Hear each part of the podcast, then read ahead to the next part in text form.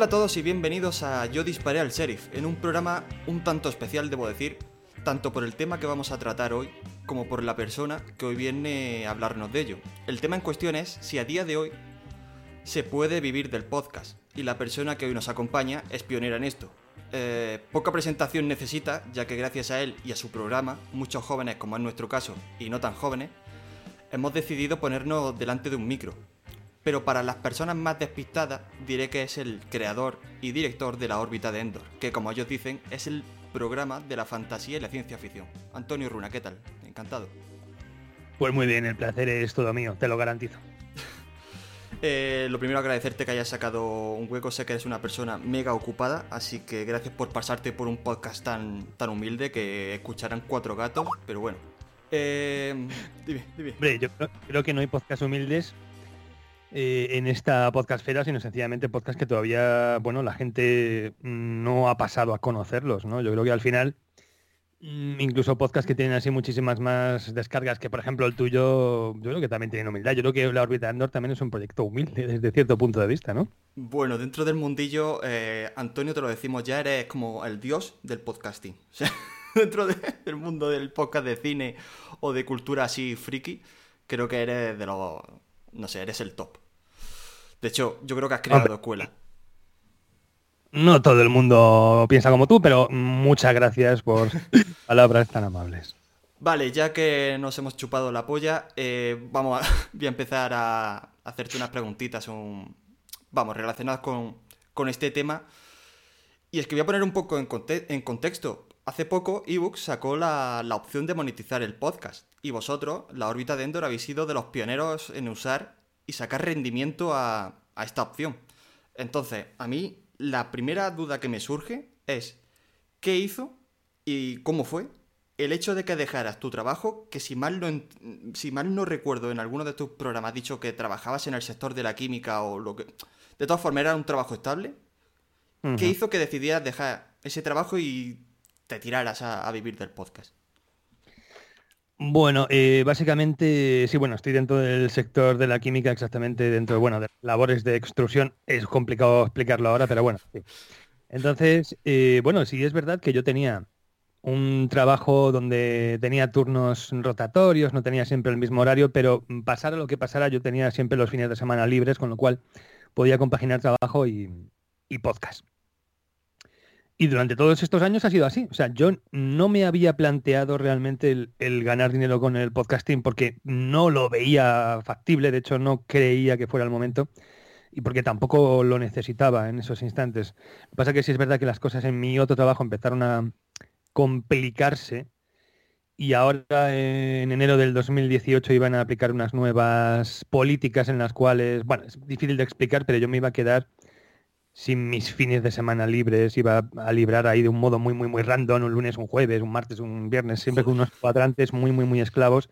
Y yo dije, así ya no me puedo yo eh, compenetrar con mis compañeros, va a ser muy difícil sacar las grabaciones adelante. Yo creo que la órbita debería pasar a ser o un programa de estos mensual, o cuando buenamente se puede, se saca uno y ya está, con lo cual romperíamos un poquito nuestra regularidad que hemos mantenido desde la temporada 1 o me cargaba el podcast o, y era la última de las opciones, intentaba vivir del podcasting, ¿no? Entonces yo empecé por ahí a tantear cómo funcionaba el asunto de Patreon, que era quizá la única otra plataforma donde uno pues puede ganarse la vida con esto. No me acababa de convencer aquello. ¿Por qué, bueno, Antonio? ¿Por qué? Porque también te iba a preguntar si no habías manejado otras opciones. ¿Por qué Patreon no te...? Sí, bueno, básicamente en Patreon las políticas que se suelen aplicar son a, tal oyente que aplique, porque tú puedes eh, apoyar o patrocinar cualquier proyecto. En el caso de los podcasts, pues tú puedes pagar un euro, dos euros, tres euros, cinco euros, y en función de cuáles sean las cifras de patrocinio, pues tú tienes que elegir una recompensa acorde, ¿no? O sea, al que patrocina con más dinero, pues le tienes que ofrecer más recompensas. Y casi todas las recompensas que yo estaba viendo por ahí eran cosas en plan merchandising, en plan, pues si solamente apoyas con un euro, pues te damos la enhorabuena y un pin. Sí, ¿no? Y, luego me olvido de ti. y cosas así. O una taza con el logo del proyecto, cosas en este plan. Mm, yo lo último que quería era meterme en esas historias, ir a, que me serigrafiaran camisetas y movidas así, así que dije, mira, yo lo único que puedo hacer es hacer más podcasts y más audios, pero claro, mm, ¿cuántos audios extra le das a un tío que te da un euro y al que te da 20 o 30, que habría pocos, a ese que como le recompensa. Era muy difícil. Entonces, yo quería algo un poquito menos así, ¿vale? Entiéndeme. Y justo en esos momentos, pues, eh, bueno, eh, Juan Ignacio de Evox, el señor Evox, como se le conoce por ahí, en redes y tal, me, dijo que ya tenía, ya tenía esto de, bueno, el plan de monetización en Evox iba a salir de un momento a otro. Entonces dije, bueno, cuando tú ya lo tengas más o menos eso en firme, propone cuál va a ser la, historia, cuál va a ser el plan verdadero, porque me interesa, porque las otras opciones no, van muy allá. Claro, él, me puso unas fechas, las fechas llegaban y aquello no estaba todavía realmente solidificado. A mí se me iba echando el tiempo encima. Yo sabía que a partir de un determinado punto iba a tener que elegir o quedarme con mi trabajo y pasar del LODE, de la órbita de Endor, o justamente al revés, y bueno, ya casi, casi en los últimos meses de, 2017, tras haber hecho así un plan de, bueno, de testeo, donde realmente no se estaba aplicando el proyecto realmente en serio, o sea, el plan de monetización no fue real mm, cuando se dio a la luz en público, porque nadie estaba pagando nada, nadie se llevaba nada, pero era una manera de, de ver si realmente los números mm, nos daban luz verde o no. Yo creo que hasta no. Bueno, de hecho yo cobrar, cobrar, no empecé a cobrar hasta enero, del 2018, ¿vale? O sea que todos estos meses de 2017 donde ya había un plan de patrocinio y demás, eh, la gente a lo mejor ya estaba empezando a invertir a partir de noviembre, creo que fue cuando la cosa empezó, en serio, y yo ya te garantizo que, que bueno, hasta enero del 2018 nada. Pero bueno, yo ya estaba viendo que la cosa iba bien, que más o menos, más o menos, porque bueno, las cosas como son, mi trabajo era un trabajo así bastante estable, tenía un contrato de estos que ahora son muy difíciles de encontrar no era un trabajo que me entusiasmara, tampoco era un infierno, pero mm, yo no me sentía realizado, pero sabía que se iba a complicar mucho. Entonces dije, oye, ¿por qué no dedicarme a esto que, tanto me gusta? Entonces vi que los números a lo mejor no eran iguales, pero que creo, creo que lo que no se gana con cuartos, entiéndeme, se gana en calidad de vida, ¿no? Y, y eso es lo que he ganado. No, bueno, desde luego vivir de algo que te gusta igualmente vas a estar explotado, pero que estás explotado con algo que te gusta, ¿no? Te quería preguntar si... A ver, esto, esto es complicado y quizás yo me encuentro en una situación casi parecida, ¿no? De cambio laboral y tal, y, a mí me entra curiosidad. ¿Cómo se lo tomó tu entorno? Porque esto da lugar a que o te apoyan o te dicen que estás loco o cómo se lo tomó tu entorno.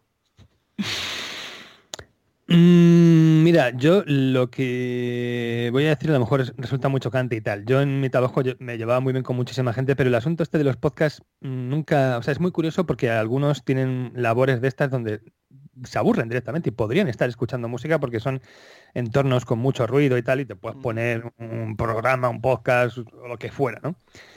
Y los que escuchaban podcast éramos dos y el resto como que no lo entendían y tal, no sé, eh, era gente, también es cierto que mis ex compañeros de trabajo eran gente muy particular, entonces, por decirlo útilmente. Entonces, cuando yo monté mi podcast eh, hace ya tantísimo tiempo, pues yo no dije nada.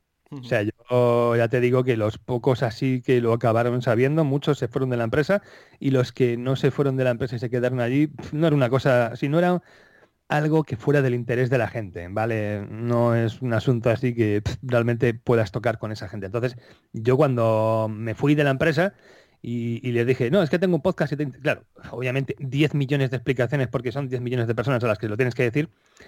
Y la gente decía, o sea, yo, no creo que les interesara lo más mínimo. yo me fui, mi jefe sí flipó un poquito más. Ah, se lo explicaste a tu jefe. Sí, pero tampoco le importó. Dijo, bueno, pues Tampoco me fui del todo, yo pillé una excedencia de un año y digamos que ah, vale, vale. como vieron que, yo ya no volvía, pues dijeron, bueno, pues le ha ido bien. Pero que tampoco te creas que ni supuso una conmoción ni nada por el estilo. Choca, les choca al principio y a, los cinco minutos están hablando del último partido, ¿no? Entonces, no te creas tú que les afectó excesivamente. Son de estas personas que lo último que, el último libro que han leído es el marca, ¿no? Pero bueno. Pues sí a día de hoy, ¿qué balance haces del tiempo que llevas? Porque va, casi que va a cumplir un año que llevas viviendo del podcast. ¿Qué balance haces de tu decisión? Bueno, pues que no me arrepiento. Es una cosa que es muy curioso porque no es, no se experimentan así grandes subidas. Quiero decir, no es una cosa que digas, bueno, empezaste a ganar X al principio y ahora está ganando XXL. No, de hecho los números son más o menos los mismos. Es una, además es una cosa fluctuante, pero es a lo que voy. Mm, realmente merece bastante la pena. Mm, ya empiezas a mirar el podcast con otros ojos. Sí, es cierto que te tienes que meter en otras historias y te tomas el podcast de, otra manera, en fin. Pero, no sé, ahora creo que es, si siempre ha sido mi pasión, la pasión de mi vida, yo creo que ahora con mayor motivo. O sea, estoy verdaderamente flipando con mi, con mi juguetito y tal. Estoy muy contento de que las cosas hayan salido así. Hay un aspecto así fundamental que la gente a lo mejor no entiende y es el hecho de que aunque quizás en las redes sociales te dé la sensación de que te han dado muchos palos y que la gente te ha criticado y que realmente eh, em, te está yendo mal, porque después de que nosotros hiciéramos el test de prueba con Evox, donde nadie estaba pagando nada y por lo tanto nadie estaba cobrando, mm, podría dar la sensación, y muchos dijeron, vaya hostia, os vais a meter, así con estas palabras, ¿vale? Y, ¿Pero por qué? Porque tú veías los comentarios que, se, podían escuchar en Twitter, sobre todo cuando empezaron a salir los primeros programas e, extras solo para patrocinadores y te daba la sensación de que nos estábamos pegando un batacazo, que la gente se nos había echado encima, que de algún modo esto no estaba teniendo mucha aceptación, pero luego por lo bajini, o sea, la mayoría de la gente, bueno, la mayoría de la gente tampoco, está mm, te patrocina en el fondo solamente un porcentaje minúsculo. ¿de acuerdo? O sea, en un programa en abierto de la órbita Endor que puede tener 20, 25 mil descargas al, cabo de una semana, de esos 25 mil no te van a patrocinar 25 mil porque entonces mm, es que yo podría tener ahora mismo un Jaguar en el garaje. No, no me da para eso, ¿no? Obviamente son solo unos pocos, pero esos pocos pues te pueden dar pues eso, para que puedas seguir adelante, ¿no? No, no ha cambiado mi tren de vida ni muchísimo menos, voy un poquito más justo, pero como hay otras cosillas, le, pego menos viajes al coche, con lo cual, bueno, va sacando de uno, lo comido por los servicios y sobre todo la comodidad de decir que, que ahora tú eres tu jefe y tú te administras tu tiempo como quieras, ¿no? Pues eso es algo que, no está pagado.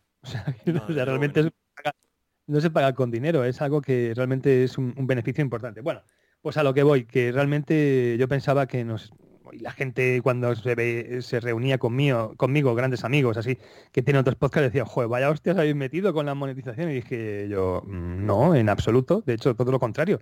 Mm, lo voy a dejar todo, o sea, me voy a dedicar a lo de por completo. Y como que les chocaba porque no daba esa sensación en las redes sociales, porque mm. solamente se escucha el que ladra y tal.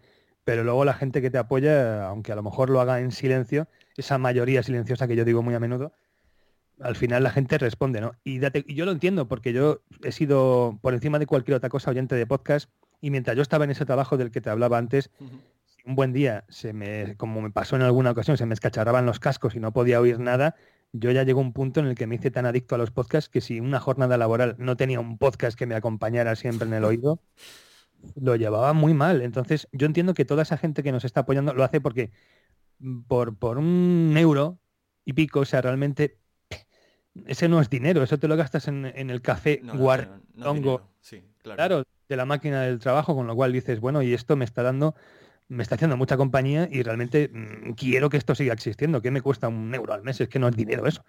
Me gasto mucho más en cosas que me duran mucho menos y que disfruto mucho menos, ¿no? Y sin embargo no tenemos remilgos a la hora de pagar por eso. Entonces, todos esos que a lo mejor luego no te, no te comentan las películas en Twitter ni te hacen seguimiento así exhaustivo en redes sociales, luego son los que te descargan y son los que te ponen donde están. Entonces, ahí es donde está la clave del éxito.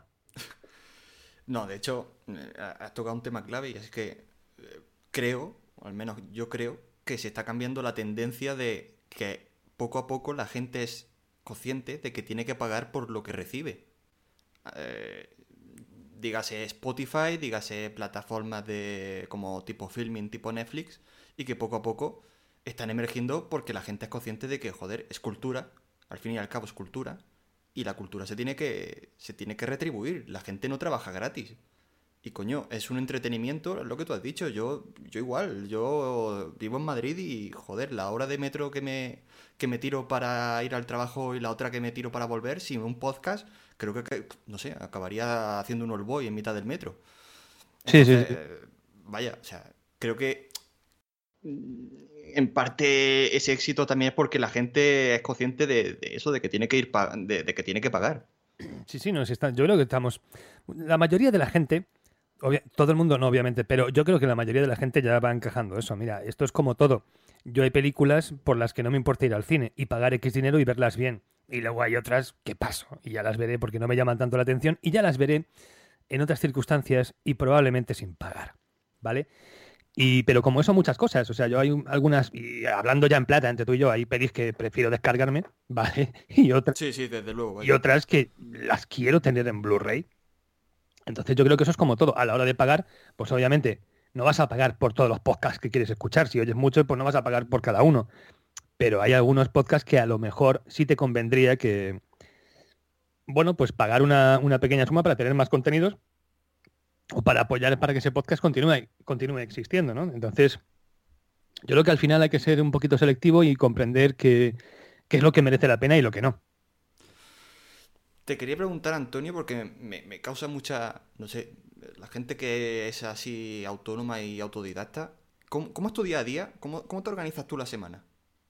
Joder, eso sí que no tiene respuesta porque cada día es diferente. Entonces, además tengo yo Suelo tener un cuadro, o sea, mm, no soy mucho de agendas porque no me gusta ni las agendas ni estar mirando en el, en el móvil las notas a ver, porque al final no tengo esas costumbres, ¿vale? Estaría todo el rato mirando y, no puedo depender de eso, pero sí que tengo aquí un calendario bien grandote que donde pongo notas y bueno, ahí, ahí es donde ya realmente me estoy dando yo, me estoy poniendo yo mis, mis obligaciones y lo que tengo que hacer. Y cada día son historias diferentes. Por eso cuando tú me propusiste esta entrevista, yo tuve que mirar aquí cómo tenía la semana y dije, pues, y, cuando me escribiste te dije, pues mira, tengo un hueco hoy y tal, me parece que no pudo surgir. Y dije, pues día tal, Pascual a tal hora, y ya está. Y hoy, afortunadamente, después de que acabe contigo, ya me puedo dedicar a ayudar a mi mujer en una cosa aquí que tenemos que hacer en casa y tal. Y bueno, digamos que yo ya habría acabado eh, la jornada, entiendo que cuando tú y yo acabemos serán las nueve por ahí, bueno, pues ya tendré más o menos hueco. Pero es que cada día es distinto, ¿no? Yo ayer, por ejemplo, eh, antes de ayer tenía tres grabaciones, ¿vale? O sea, y, me tengo que... Bien, si las grabaciones se, expanden un poco, yo ya voy, tengo que suspender una o retrasar las otras, es una movida. Y luego no estás todo el rato grabando, ¿no? Hay mucha labor de edición, mucha labor de documentación. Es cierto que muchas veces tu trabajo consiste en ver una serie. Vale, yo por ejemplo ahora estamos preparando un, especial de Aníbal Lecter y me estoy, revisitando la serie de Aníbal, que ya vi en su día, pero la, estoy, son un montón de horas, un montón de episodios, pero bueno, eh, también forma parte de mi trabajo. La gente dice, joder, o sea, pues qué guay, qué agradecido. Mm, bueno, sí, hay veces que sí y hay veces que no. Y luego, pues, eh, es que yo ya, no puedo ver las películas normales y corrientes, ya tengo que ir con un, lápiz y papel, ¿no? Sí, apuntando cosillas y tal, pero son, o sea, yo te lo juro que ahora trabajo bastante más horas que antes. Si antes eran ocho horas y me iba a mi casa, se acababa el turno y punto, ya podía caer bombas, que me daba igual. Eh, ahora son muchas más horas y yo te puedo garantizar que hay días que me acaba costando las cuatro y media o las cinco mm, para acabar esto o aquello. Y te garantizo que, aunque eso sea así, es mucho mejor que antes y no, te, puedo decir cómo es mi día a día porque cada día tengo una historia diferente. Tal cual te lo digo. Y ahora, ahora que lo dices, eh, había otra pregunta que tenía por aquí montada. Ahora que Lode se monetiza, em, ¿buscáis temas que sabéis que pueden, que puedan interesar más a la gente? O sea, temas más mainstream, o seguís con la misma lógica para seleccionar temas que siempre? Pues mira, mm, seguimos exactamente con las mismas dinámicas de toda la vida. Cada cierto tiempo hay que sacar algún programa así un poquito más peso pesado, algún pelotazo, pero yo creo que las dinámicas son, y las filosofías son las mismas. De hecho, esta misma semana que me estás haciendo la entrevista, hemos sacado un de estos programitas, como digo yo, que hemos hablado de una película que tampoco es que sea así muy mainstream, de hecho es una de estas películas de culto y tal, y tampoco se puede decir que sea una cosa así exageradamente conocida, ¿no? Claro, este mismo fin de semana se estrena una peli de superhéroes súper importantes, se estrenan dos en realidad, súper importantes, pues hombre, no podemos evitar aprovechar esas tendencias y hablar, o sea, ya tenemos programadas las grabaciones y tal, porque vemos mm, en la lejanía esos estrenos, digamos que ya vamos preparando nuestros huecos para grabar, para hacer esto, para hacer lo otro, porque queremos ceñirnos a la actualidad. Pero luego no siempre la actualidad manda, con lo cual cuando queremos hablar de lo que nos apetece, seguimos teniendo la misma filosofía. No, no, no vayas a meter Collateral, que no la ha visto nadie y que me estás contando. Es precisamente la película que me apetece analizar y lo voy a hacer. Y así es, o sea, no, nunca he dicho que no a nada solo porque sea poco popular o porque va a ser menos mainstream. o sea, en ese sentido no hemos cambiado nada. Y, a, ver, eh, bueno, lo de Collateral es que yo creo que llevabais tiempo diciendo, hablando de esa película y, vamos, que era una película que todos estábamos esperando. Yo, vaya, mm. de hecho creo que la anunciaste por 2017 y todos nos quedamos a ver si saca Collateral porque de esas peliculitas, joder, que están, que molan un montón, joder, y escuchar esa videoteca que, que, hacéis de vez en cuando mola un montón, aunque no sea, no sé, el especial de Salvar al Soldado Ryan, esas peliculitas molan mucho. Sí, pero que hace unas semanas hablábamos del Príncipe de las Tinieblas de John Carpenter, que tampoco es que sea una película que tenga un, comercial espectacular, sí, pero lo hicimos porque creíamos que, que era lo mejor. Y hay veces que tienes que descubrirles cosas a algunos y la mayor parte del tiempo lo que tienes que hacer es lo que te gusta, porque si vas a hablar de una película que no te gusta solo porque te la han pedido o porque es muy comercial o porque va a tener mucho tirón y, vas a estar ahí a regañadientes y la vas a poner a parir, pues casi mejor no lo hagas, ¿sabes? Eh, Antonio, ¿te han propuesto alguna vez, bueno, supongo que sí, eh, trabajar en, en otros medios, tipo radio u otras plataformas? Bueno, en la radio sí, pero fueron emisoras mm, de muy poco recorrido, por decirlo así, y es muy curioso porque luego encima, a pesar de que eran emisoras pequeñas y emisoras insignificantes, mm, que nadie escuchaba online y que su frecuencia de onda arciana, pues a lo mejor no pasaba de la propia periferia donde estaba eh, encajonada la, estación, digamos, de la emisora. Encima te lo pedían todo, en plan, no, no, tienes que ceñirte una hora, tienes que mirar tal hora, o sea, lo querían todo a cambio de nada. O sea, es como, hay algunos directores de emisoras que se piensan que la gente sigue perdiendo el culo, ¿no? Por, por hacer un programa en su emisora y tal. Y no estamos hablando de directores de Onda Cero o de Radio Nacional de España, estamos hablando de gente cuyas emisoras muy probablemente, si no estás dentro de la zona donde emiten, posiblemente no hayas oído hablar de esas radios, ¿no? Y sin embargo, vamos, que las propuestas que me han hecho han sido disparates completos que me hicieron reír en su momento. Las grandes emisoras, a pesar de que, bueno, he llamado, yo, me pasaron algunos teléfonos y yo hice algunas llamadas, de momento pasan. Y de hecho es muy curioso, pero en lo que es en la radio así más potente, de esas emisoras que todo el mundo conoce, mm, curiosamente los directores de programación mm, todavía no acaban de tener muy claro lo que es el podcast. Y a mí me han contado algunas, anécdotas. Bueno, recuerdo, ahora que estoy hablando de esto, recuerdo alguna cosilla que me contó Arturo de Todopoderosos cuando compaginaban ese podcast con. Todavía seguían con la parroquia y tal, y algunas cosillas que les dijeron en Onda Cero que yo no puedo reproducir aquí, obviamente, pero que me llamaron la atención de lo poco al día que están. Pero claro, yo eso ya lo había visto en, en mis propias carnes, pero dije, joder, pero que también las emisoras potentes Mm, sigan viendo el, podcast como una cosilla así insignificante que hacen cuatro eh, flipados ahí en su casa y que no tiene calidad y que eso no es competición con... O sea, me, llama mucho la atención. Quizá algún día se percaten de que, y hay algunas empresas que sí, ¿no?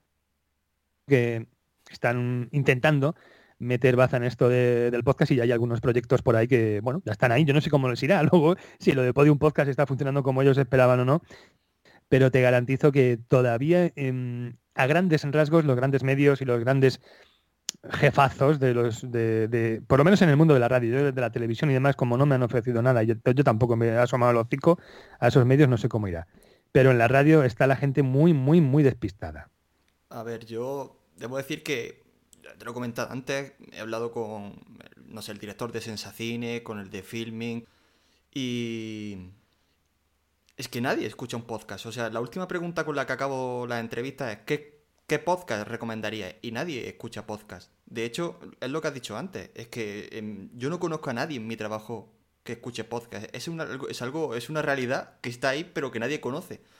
Pero me parece extraño que me digas lo de, no sé, lo de lo de radios potentes, porque la mayoría, por ejemplo, la cadena SER, casi todos sus programas los sacan en, en podcast y creo que vamos, le renta más. O sea, creo que tienen más escuchas por, por descarga que en directo, pero de forma descarada. Entonces me extraña mucho que no te hayan propuesto nunca. Hombre, entiendo que no con el formato de la órbita de Endor, pero un programa de cine.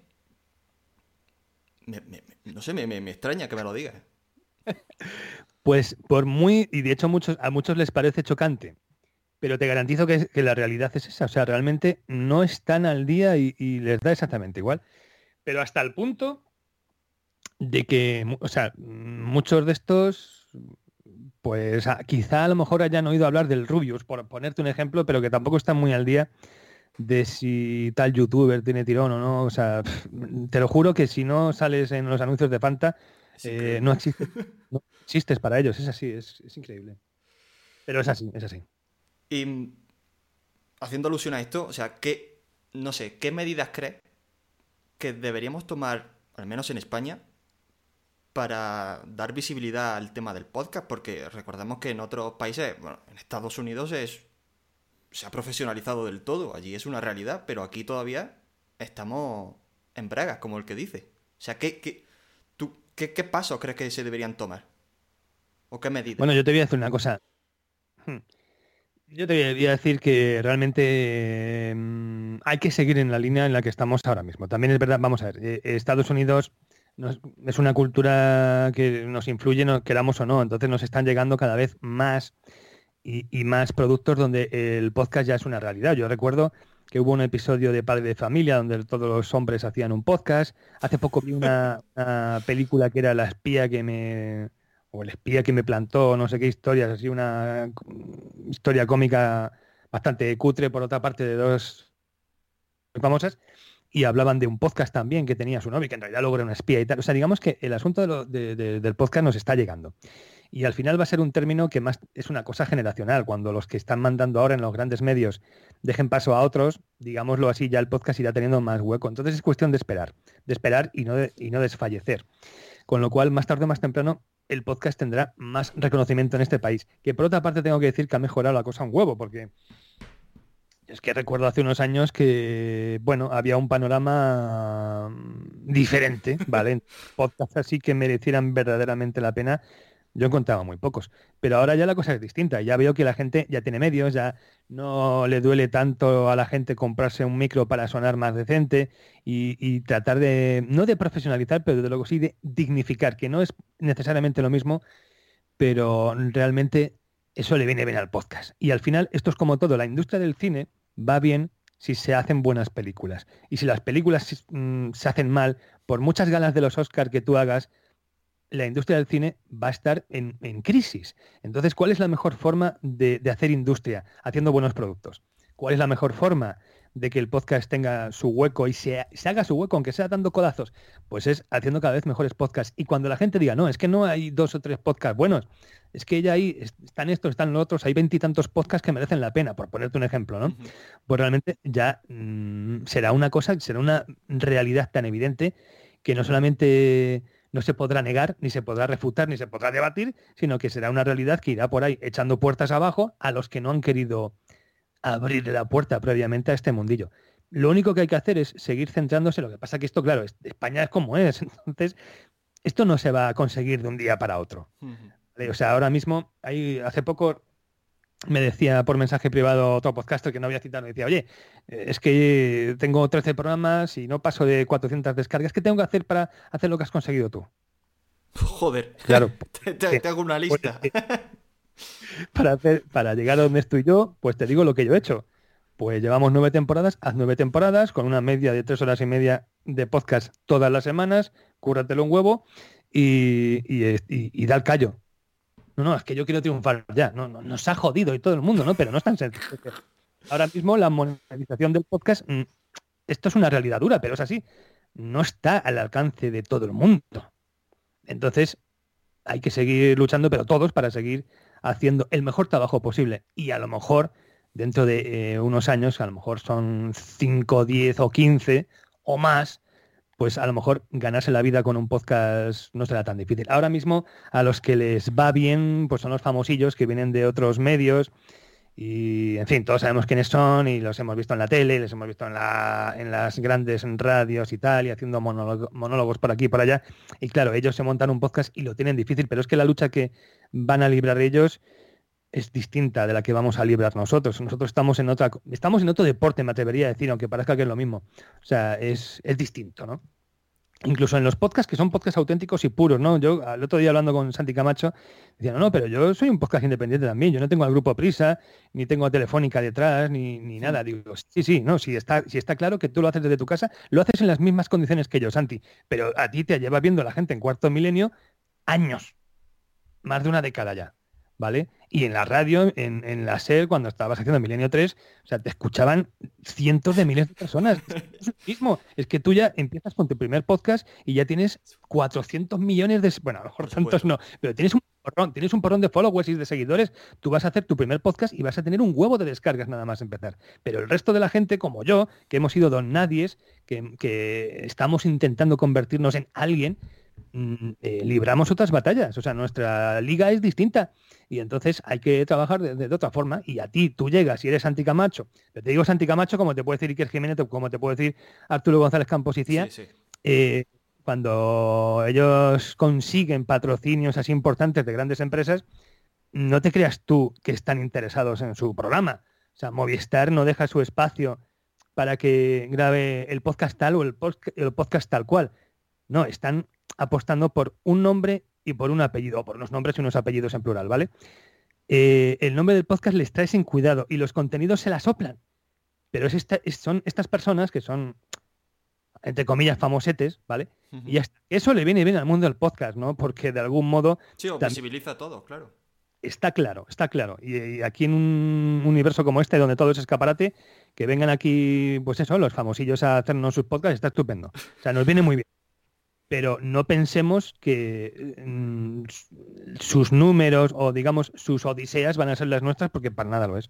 Entonces, la única manera es seguir haciendo buenos trabajos, eh, estar ahí dando el callo constantemente, no desfallecer jamás, estar ahí con cierta regularidad, porque hay podcasts así que son muy muy buenos, pero son muy regulares, uno nunca sabe cuándo van a aparecer y eso acaba repercutiendo, ¿no? O sea, eh, si tú tienes una presencia constante y estás ahí machacando, dándole martillazos al clavo una y otra y otra y otra vez todas las semanas, al final mm, te acabas haciendo un hueco a la fuerza.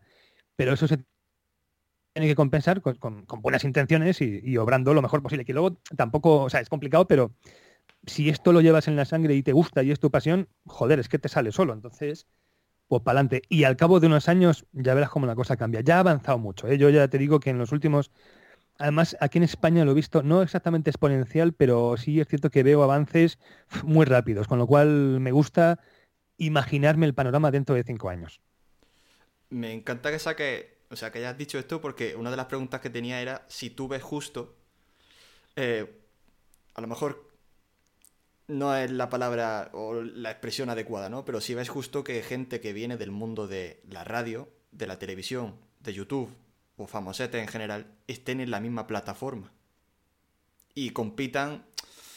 Tú dices que están en ligas diferentes, pero al fin y al cabo los oyentes son los oyentes y un programa de cine el oyente es el mismo. O no puede ser el mismo, pero la mayoría puede que tenga que decidir entre tu podcast o el de Arturo González Campos, que lo conozco de la radio por, yo qué sé, la parroquia. ¿Entiendes?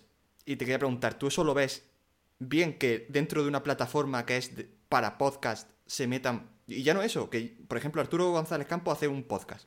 Pero es que hay gente, como la vida moderna, que lo único que hacen es grabar el audio de un producto ideado para que se vea, lo suben a una plataforma de podcast y lo petan. Quería saber tu opinión sobre esto. Sí, bueno, lo entiendo. Eh, bueno, que estas personas hagan sus podcasts y sean podcasts puros, por decirlo así, o sea, que no sean eh, emisiones de radio grabadas, enlatadas y subidas a internet. Yo, eso no solamente me parece bien, sino que creo que al panorama del podcasting ahora mismo le hace falta. Claro, lo que tú dices, bueno, eh, lo que hacen Berto y Buenafuente ya no es exactamente un podcast. Claro. sube a internet ese documento grabado y, lo revienta. Bueno.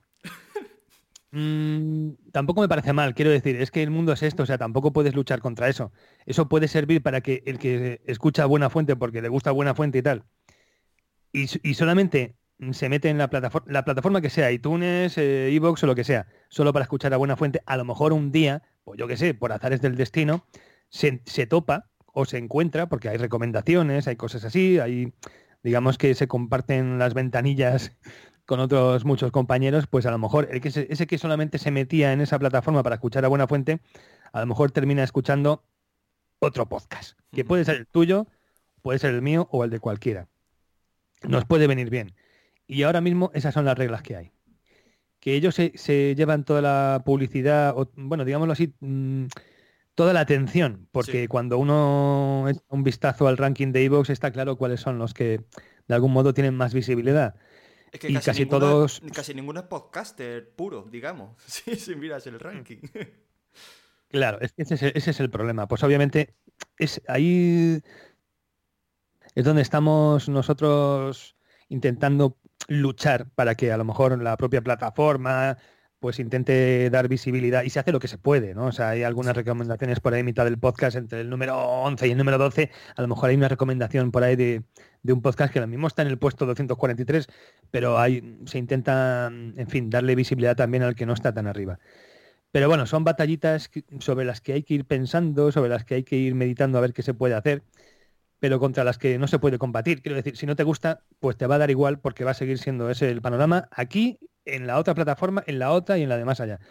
Entonces, bueno, eh, es cuestión de decir, eh, mm, realmente si, yo tuviera más visibilidad, me iba a escuchar más la gente, iba a, quedar la gente tan contenta escuchando mi podcast, a lo mejor lo que mm, hay que, la gente debería más preocuparse en intentar hacer eh, primero el mejor trabajo posible antes que en las posibles repercusiones, porque yo te lo juro que en serio, no, no creo que sea así con todo el mundo, pero me he topado con podcasters que se quejaban de los oyentes, que criticaban a los oyentes o su escasez de oyentes y, luego llegas a casa, escuchas su podcast y dices, pero ¿cómo te puedes quejar de que es suficiente con lo que estás haciendo, tío? O sea, que no, no es tan sencillo como liarse a hablar y a opinar con unas cuantas cervezas y ya está, que si lo haces está muy bien y si te lo pasas de puta madre, estupendo, pero luego no te quejes porque no te escuchan cuatro. o sea, es que...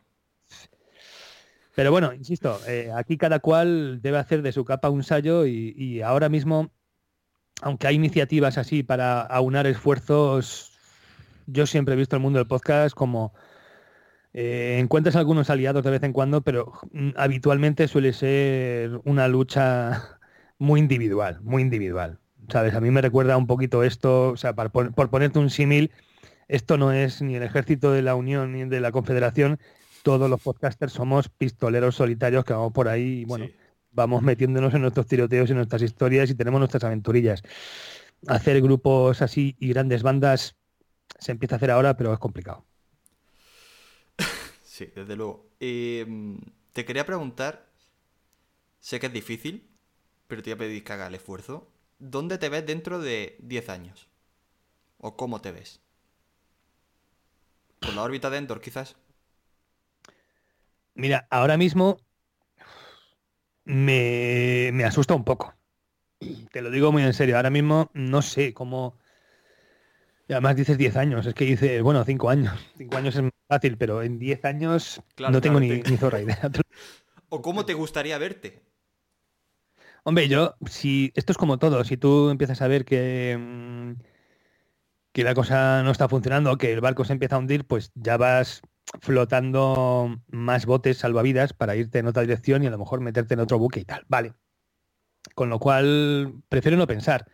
No es que sea una política de carpe diem, porque a mí esas filosofías tampoco es que me gusten mucho, pero es que no, no me queda otra, otra cosa más que pensar eso. Eh, ahora mismo con lo que me va, mm, voy tirando, yo entiendo que esto tiene que ir a más. Hay algunas, algunos proyectos y algunas iniciativas por ahí en marcha que posiblemente funcionen o no, nunca se sabe. Entonces, bueno, hay que ir tirando. Yo, he hablado con algunos, o sé de casos de, gente que, lleva en Patreon, pues no sé si 11 o 12 años, han conseguido sus patrocinadores, han conseguido sus seguidores, por decirlo así, juegan siempre con las mismas cifras, no hay así ni avances ni descensos excesivamente preocupantes, con lo cual mm, se mantienen ahí y ya está. Mm, les conocen los que les conocen y con eso les vale. No se trata de decir, no, es que de aquí a cinco años me tiene que conocer todo el mundo y de aquí a 20 tengo que salir en el Sálvame. No, o sea, a lo mejor, a lo mejor se trata de conseguir tu pequeño territorio y defenderlo a muerte, ¿no? Y si tú estás contento con esa pequeña isla que te has montado, pues mantente ahí. Pero ya te digo que no tengo ni idea. Y, mm, hombre, a mí me gusta pensar que el podcast va a más. Y si el podcast va a más, obviamente esto es como todo.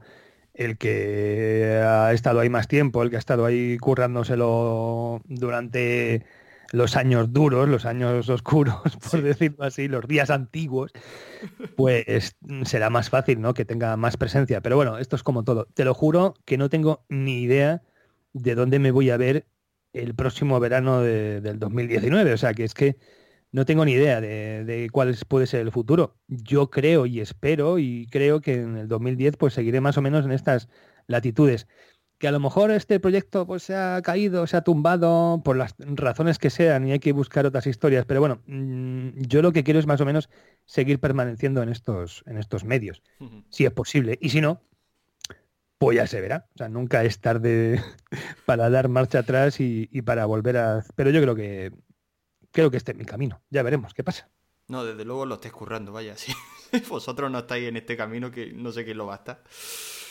Eh, he notado que mm, el, oyente, el oyente medio de, de ebooks, por ejemplo, em, es alguien entre 35 y 50 años, por ejemplo, de e, e, edad mediana, digamos. Me sorprende que eh, esta plataforma no, no esté llegando a, a, gente más joven.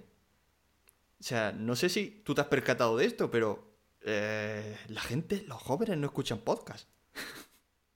Sí, no, pero no te creas tú que eso nos viene, no es que nos venga mal, ni nos venga bien, pero yo creo que nos viene más bien que mal. Y yo te cuento por qué. Porque, por lo menos en mi caso, también hay podcast y podcast.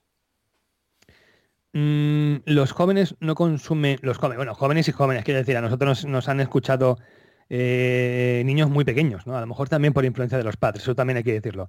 Pero a mí me han escrito gente de, 18, 19, 21 años que le gustan los cómics y tal. O sea, que, quiero decir, el superhéroe llega a muchísima gente, Star Wars llega a muchísima gente, Harry Potter llega a muchísima gente. Si tú tocas esos palos, a lo mejor te pueden descubrir por casualidad.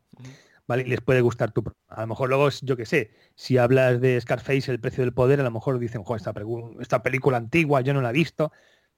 No me descargo el programa esta semana no son muchos y no son la mayoría, y la mayoría de nuestros oyentes entran dentro de esas escalas de edad que tú has citado. Pero, por ejemplo, ¿qué es lo que consumen los jóvenes? Así, mayoritariamente, ¿no? Con números así grandes. Pues youtubers. Y dices tú, youtubers. Bueno, ¿y qué youtubers? Y tú te piensas en los youtubers y dices, bueno, es que los youtubers, a fin de cuentas, son gente como ellos. A lo mejor un pelín más mayores, pero tampoco mucho más. Pero ¿y qué van a hacer esos youtubers cuando tengan 32, 33, 34, porque tú puedes ir con la gorra así al revés, ¿vale? Y seguir haciendo reacciones a cosas y tal, y seguir haciendo aquí un poquito el, el jovenzuelo alocado hasta los 30, pero ya llegará un punto en que tendrás 35 y tendrás 40 y vas a seguir haciendo esos mismos vídeos de YouTube, yo creo que no. No, ahora en una Entonces, serie Movistar Plus. Como el Rubio, vaya. Exactamente, pero si te fijas, Mm, casi todos más o menos entran dentro de ese perfil. Sí, sí, sí. a partir de un determinado punto todos empiezan a hacer más cositas y cuando no intentas colar de clavo una gilipollez en un festival de cine o algo así, hostia, que por hostia. ¿Vale? ¿Sabes a quién me refiero? Hostia, duro, ¿eh? Eso, sí, sí. Eh, cuando no haces eso, pues te metes en otras historias, a hacer un cómic, a hacer una serie de animación, lo que, lo que sea. Pero al final van viendo que, que el tiempo se le acaba pero yo me puedo ver a mí perfectamente con 55 años y con 64 y me sigo viendo delante de un podcast. Y creo que el hecho de que algunos nos mantengamos un poquito gracias a la generosidad de los oyentes, viene bien en, este caso en el que las edades comprendidas de tus seguidores son estas que tú has citado, porque yo no creo que a mí me pudiera mantener chavales de 14 a 17 años, pero gente currante que tiene de 30 a 50, pues sí, porque son los que manejan y los que tienen su propio dinero y eligen en qué se gastan la pasta. Mm, yo no le veo un problema. mm, que hay que perseguir a la gente joven. No es que nos da la sensación de que la gente joven salva todos los negocios del mundo. Y muchos sí. Pero el podcast ahora mismo está en otra dimensión. Es lo que pienso yo, ¿eh? Se nos, se nos acaba el tiempo, Antonio, y te quiero pedir dos cosas off the topic, ¿vale? La primera, ya que es que se me ocurrió ayer mientras escuchaba el programa de... que no sé si lo podrás contar, me puedes decir que no lo puedes contar. Mientras escuchaba el, programa de Collateral, se escapó ahí que Javier Bardem casi te parte la cara. o sea, que, si, puedes soltar aquí la anécdota, mira, con eso que nos llevamos. Sí, sí, sí, joder, hace fue Claro, es que el programa es de 2017, lo mismo te pilla lejano. No, pero es que me pilla todavía muchísimo más lejano. Es que lo que ocurrió, bueno, lo que ocurrió, o sea, yo me recuerdo de aquella época y, me da la sensación de que yo me he reencarnado ya y, me he convertido en otra persona. Pero bueno, yo te estoy hablando de, de, los tiempos. No me acuerdo de fechas, pero sí me acuerdo de referencias, con lo cual el que quiera saber fechas exactas, que lo calcule pero Javier Bardem acababa de hacer, eh, ¿cómo era? Perdita Durango. ¿Vale? La peli con Alex de la Iglesia. Entonces, y, mm, en aquellos tiempos, él tenía, no sé, no recuerdo muy bien si era el propietario o algo así. Estaba muy relacionado con un sitio que se llamaba El Laboratorio, ¿vale? En la zona de Malasaña. Entonces, eh, era un garito, era un pub donde algunas veces hacían conciertos y tal, y era un sitio que no estaba del todo mal. Entonces, no lo es que lo frecuentara mucho, pero o estaba relacionado o incluso era el dueño, alguna cosa de esas había con ese local, que por cierto ya no existe, o sea que ya no lo busquéis. Eh, de hecho, han puesto hoy una crepería en ese mismo local, o sea, en las antípodas ¿no? del negocio. bueno, entonces, recuerdo que eh, nosotros no estábamos en ese local, sino en otro que estaba en la acera de enfrente. Y salimos, era las tantas de la madrugada, un fin de semana, o un viernes me parece que era, y yo ya, y yo estaba muy cocidísimo, ¿vale? Y pero mucho, mucho, mucho, mucho, estaba muy borracho. Entonces salimos afuera porque había algunos que estaban fumando y tal y tal. Y mientras estábamos fuera y teníamos justo el laboratorio enfrente, eh, salió Javier Bardem con, con, un par de chicas y tal. Pero el Javier Bardem, te lo juro, con las pintas que tenía en Perdita Durango, con el pelo largo, un abrigo de cuero. O sea, no me da, es que me daba la sensación de que había salido del rojo incluso. Bueno, total, que de repente estábamos hablando de otra cosa y de repente alguien dice, coño, que ese de ahí es Javier Bardem. El que está en el laboratorio. Y claro, yo le vi y no le reconocí.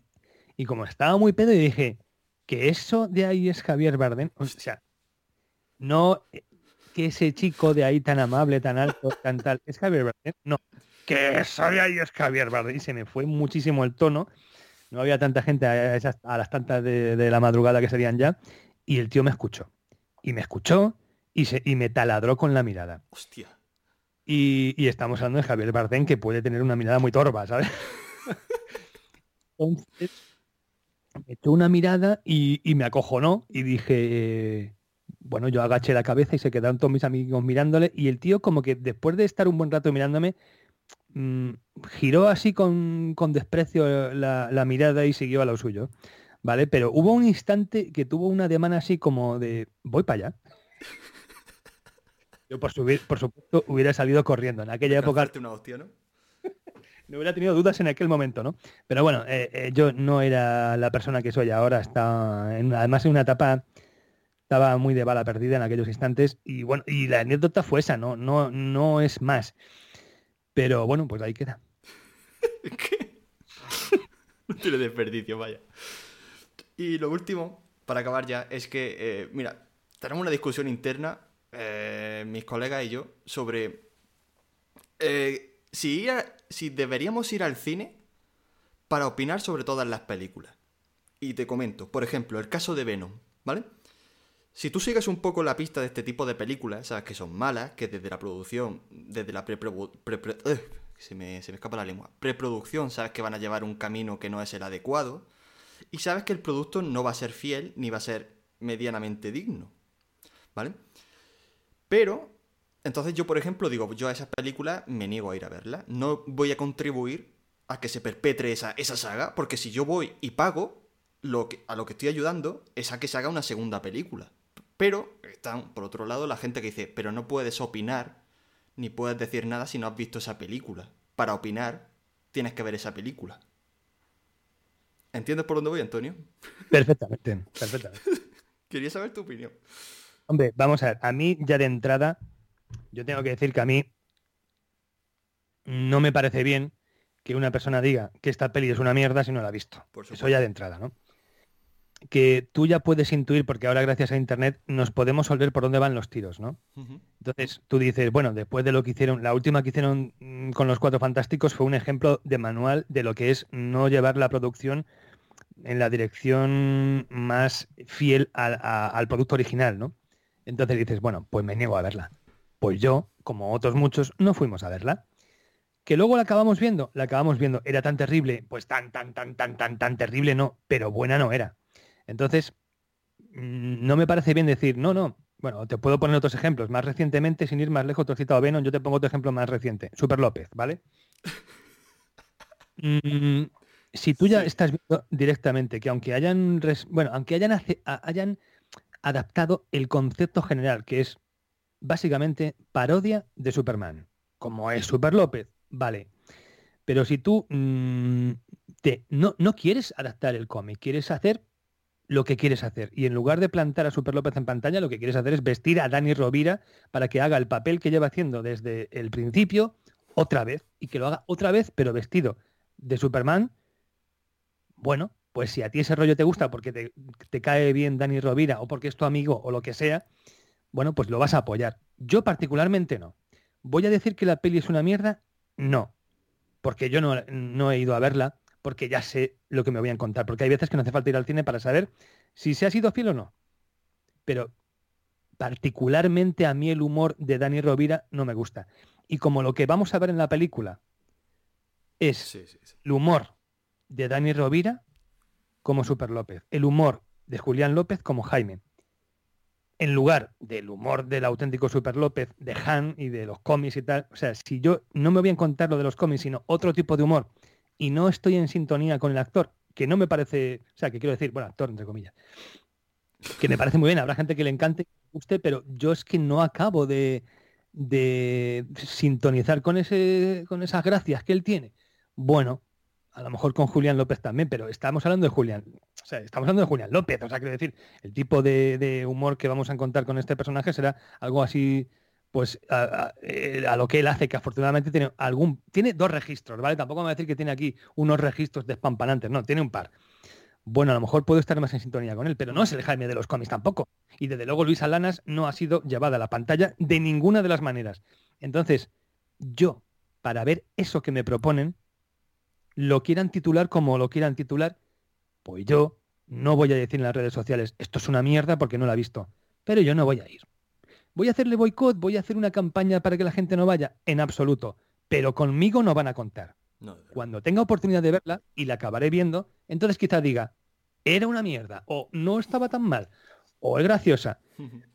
Pero desde luego son juegos, son propuestas en las que yo no puedo entrar. Y quiero decir, eso de ir a verlo todo, para nada. No hay que ir a verlo todo, porque tampoco hay que opinar sobre todo. O sea, hay veces en las que uno pues, no tiene por qué opinar y se guarda su opinión y ya está porque no le interesa el medio. Y punto, y ya está. Y es así. A mí Mary Poppins, ¿por qué quieres que te diga? Pues no, es un producto que me interese a ese grande rasgos, que a lo mejor lo veo dentro de dos años la peli y me encanta. Que lo dudo. Pero no voy a ir al cine a verla porque no, y ya está. ¿Voy a decir yo en las redes sociales que es una mierda? Ni muchísimo menos. Y creo que para eh, dar esa opinión hay que saber de lo que se está hablando. Pero desde luego, mm, hay veces que no, o sea, no te pueden obligar a jugar a todos los juegos que te proponen encima de la mesa. Hay veces que tú tienes que decir, no, a este juego no juego. Punto. Esta es mi opinión. No sé si quería, si era eso lo que querías. Sí, sí, sí, sí, sí. No, y, de gratis no hemos llevado lo de tu opinión de Dani Rovira, que yo estoy muy de acuerdo. Es Dani Rovira haciendo de Dani Rovira y lo hace mal. O sea que en fin, muy de acuerdo contigo, Antonio. No te quiero. No te quiero captar más, así que muchísimas gracias, Antonio, por, por tu generosidad y por pasarte por, por aquí. Nada, muchísimas gracias a ti. He estado aquí muy a gusto, así que nada, a mí, hombre, yo cuando me pongo aquí delante de un micrófono, ya, bueno, tú ya lo sabes, eh, no puedo parar de hablar, entonces hay veces que soy, soy un poquito pesado, pero bueno, he estado a gusto, así que gracias a ti. Muchísimas gracias, Antonio. Y a los oyentes, pues nada, nos vemos la semana que viene con otro programa de noticias. Hasta luego.